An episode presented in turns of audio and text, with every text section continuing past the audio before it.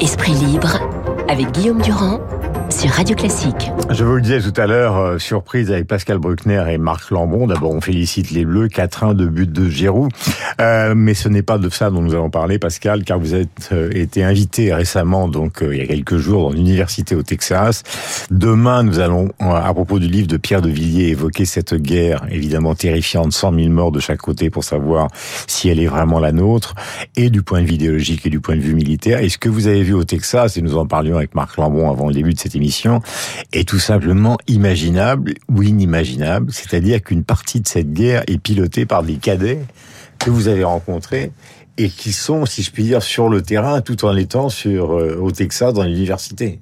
Oui, c'est ça. J'étais à Bryant College Station, qui est un, immense campus de 70 000 étudiants euh, qui a la superficie de Paris. C'est une euh, région très riche grâce au pétrole.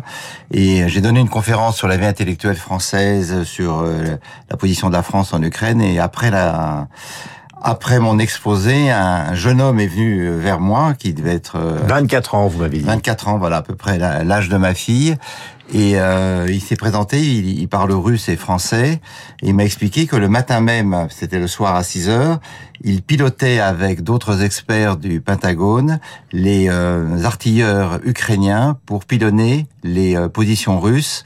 Et il connaît très bien le front. Il m'a parlé de toutes les villes. Il m'a parlé de Bakhmut, assiégé aujourd'hui par les Russes.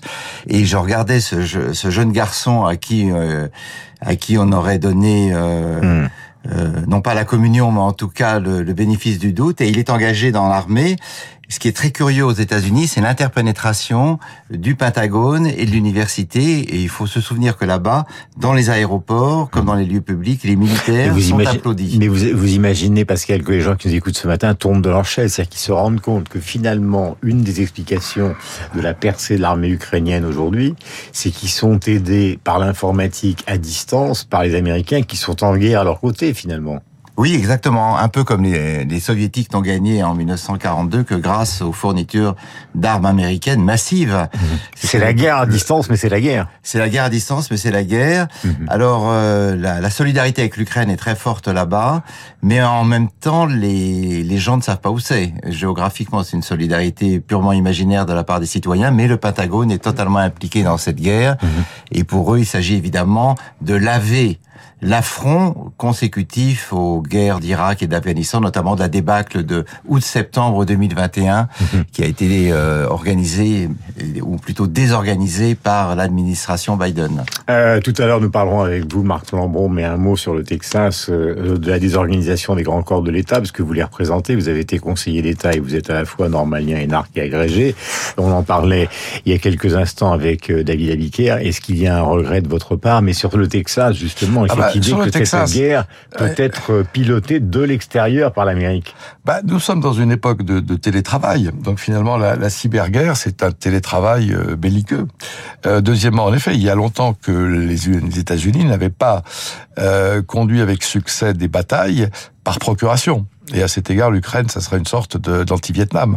Troisièmement, ce que m'inspire le, le, ce qu'a vu Pascal Bruckner, euh, c'est que ce jeune homme de 24 ans a probablement été formé aux jeux vidéo. Mmh. Et que là, la, la dématérialisation, le, le virtuel euh, des, des, des, mondes parallèles euh, qui vont vers le métaverse maintenant mmh. euh, s'actualise finalement dans des frappes réelles. C'est une, vous imaginez bien, une Marc sorte de et Pascal que ce matin la question après les révélations entre guillemets de Pascal va se, va se poser pour la France. Est-ce que nous avons le même genre d'attitude? Est-ce que nous avons des gens qui du côté des services spéciaux, du, de l'armée, oui. etc., participent à l'offensive? Alors on dit on, on donne des canons César, on donne des instructeurs. Peut-être dissimule-t-on la vérité. Peut-être qu'on est en guerre. C'est très probable qu'en tout cas qu'il y ait des ressources de renseignement qui soient qui soient fournies.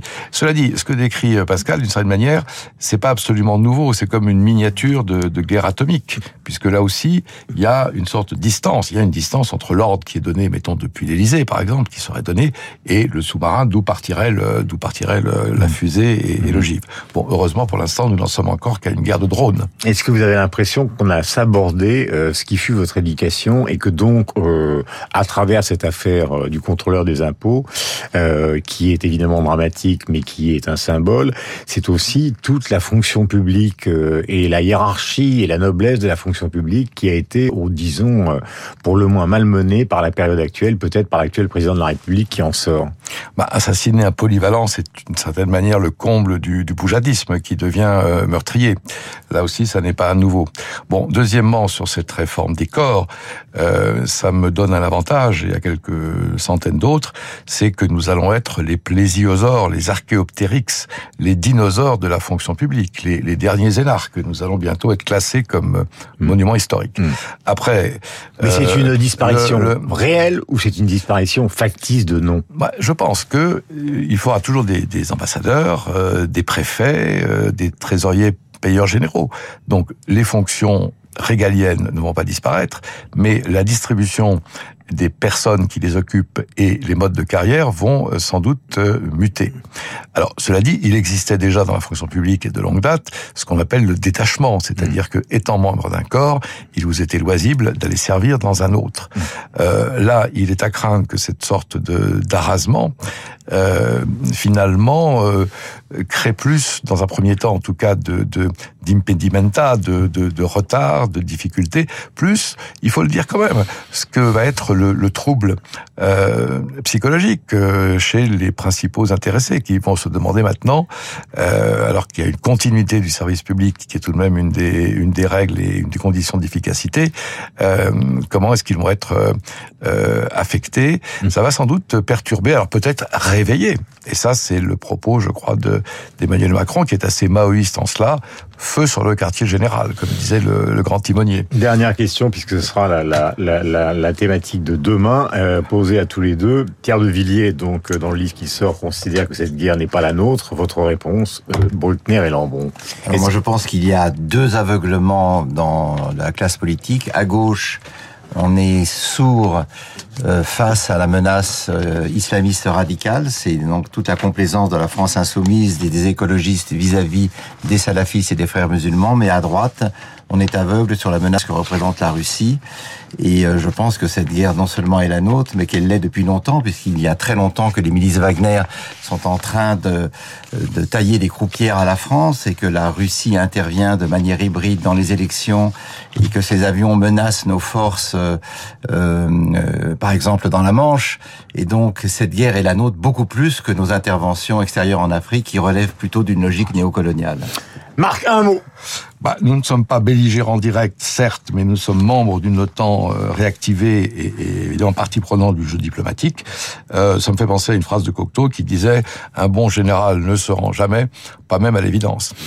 8h57 sur l'antenne de Radio Classique. C'est demain donc que nous traiterons ce sujet qui a été abordé justement par les révélations entre guillemets donc de Pascal Bruckner sur cette guerre pilotée à distance par les jeunes Américains euh, qui travaillent dans les universités avec le Pentagone. Il est 8h58, le journal incontournable. Et puis tout à l'heure, événement avec Marc Ferrand, un livre sur les rois de France que nous commenterons avec lui et son co-auteur ensemble jusqu'à 9h30. Ce sera une sorte de revue euh, de toutes ces personnalités qui ont dirigé la France avant qu'une advienne la République. 8h58.